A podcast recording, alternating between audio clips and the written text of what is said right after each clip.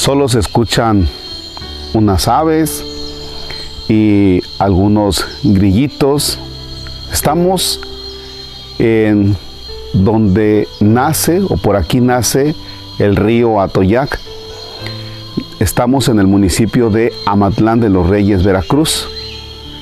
Eh, caminamos algo, hace también un poco de calor. Y bueno, pues eh, vamos a estar disfrutando de, de estos lugares. El agua es muy cristalina, pero también hay muchos mosquitos. ¿eh? Así es que vamos a hacer ahora nuestra oración de este jueves 29 de abril. En el nombre del Padre y del Hijo y del Espíritu Santo.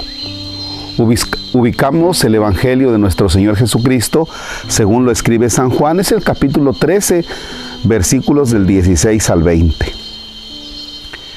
Después de lavarle los pies a sus discípulos, Jesús les dijo, yo les aseguro, el sirviente no es más importante que su amo, ni el enviado es mayor que quien lo envía. Si entienden esto y lo ponen en práctica, serán dichosos. No lo digo por todos ustedes, porque yo sé a quienes he escogido.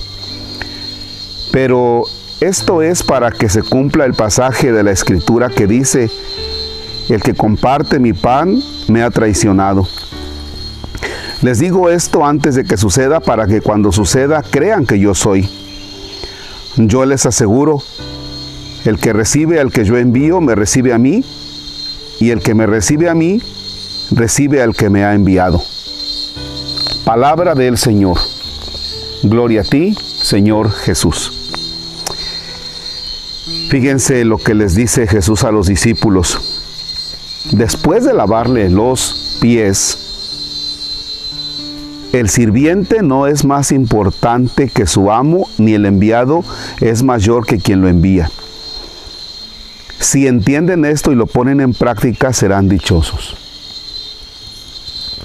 Debemos tener muy en cuenta que en el pensamiento humano, el sirviente no es más importante que su amo en el pensamiento humano. Sin embargo, en el momento de lavarle los pies a los discípulos, Jesús se pone como el que sirve. No es aquel que va con el pensamiento humano, sino que su pensamiento es totalmente otro. Por eso lo reafirma y dice, el sirviente no es más que su amo, tomando en cuenta el pensamiento humano. Entonces, ¿por qué Jesús se pone a lavar los pies? Porque si Él siendo Dios se, se baja, toma la condición humana y también toma la condición incluso de, de sirviente, pues ¿qué nos queda a nosotros? ¿Qué nos queda a nosotros? Y por eso dice, si entienden esto, ya lo hicieron. Si entienden esto, serán dichosos.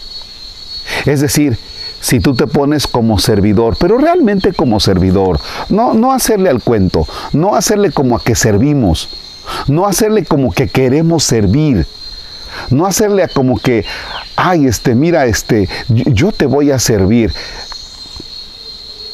Ese tipo de servicio que es por apariencia, ese tipo de servicio que es que es doble, que es para que yo obtenga un beneficio, ese tipo de servicio termina desgastándote y termina haciéndote infeliz. Y el servicio que nos propone Jesús es un servicio que te termina haciendo dichoso, feliz, pleno, realizado. El otro servicio, fíjense, es un servicio meramente de apariencia y meramente de estatus.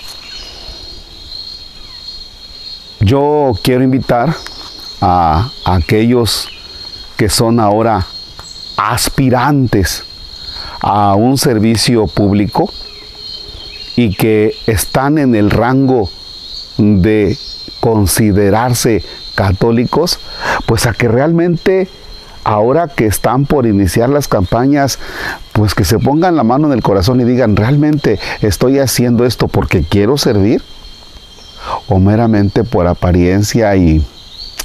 Yo sé que lo que estoy diciendo es fuerte y más de uno no estará de acuerdo, pero si tú como, como aspirante a un puesto de, de servicio y tú como aspirante católico tienes muy lejos de tu pensamiento, el pensamiento de Cristo, entonces algo anda mal y aguas, porque terminarás siendo no dichoso, terminarás frustrado al final del tiempo. Les deseo que realmente busquen esto por el bien de ustedes mismos, por el bien de una comunidad que tanto lo necesita y siempre teniendo en cuenta el pensamiento cristiano. Rezamos por ustedes. Y este Padre nuestro lo ofrecemos por todos ustedes.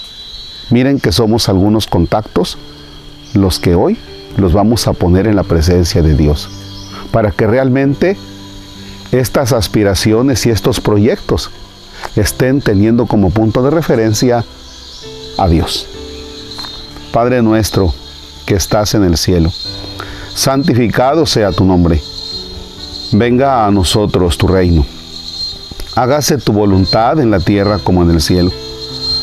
Danos hoy nuestro pan de cada día, perdona nuestras ofensas, como también nosotros perdonamos a los que nos ofenden. No nos dejes caer en tentación y líbranos del mal. El Señor esté con ustedes.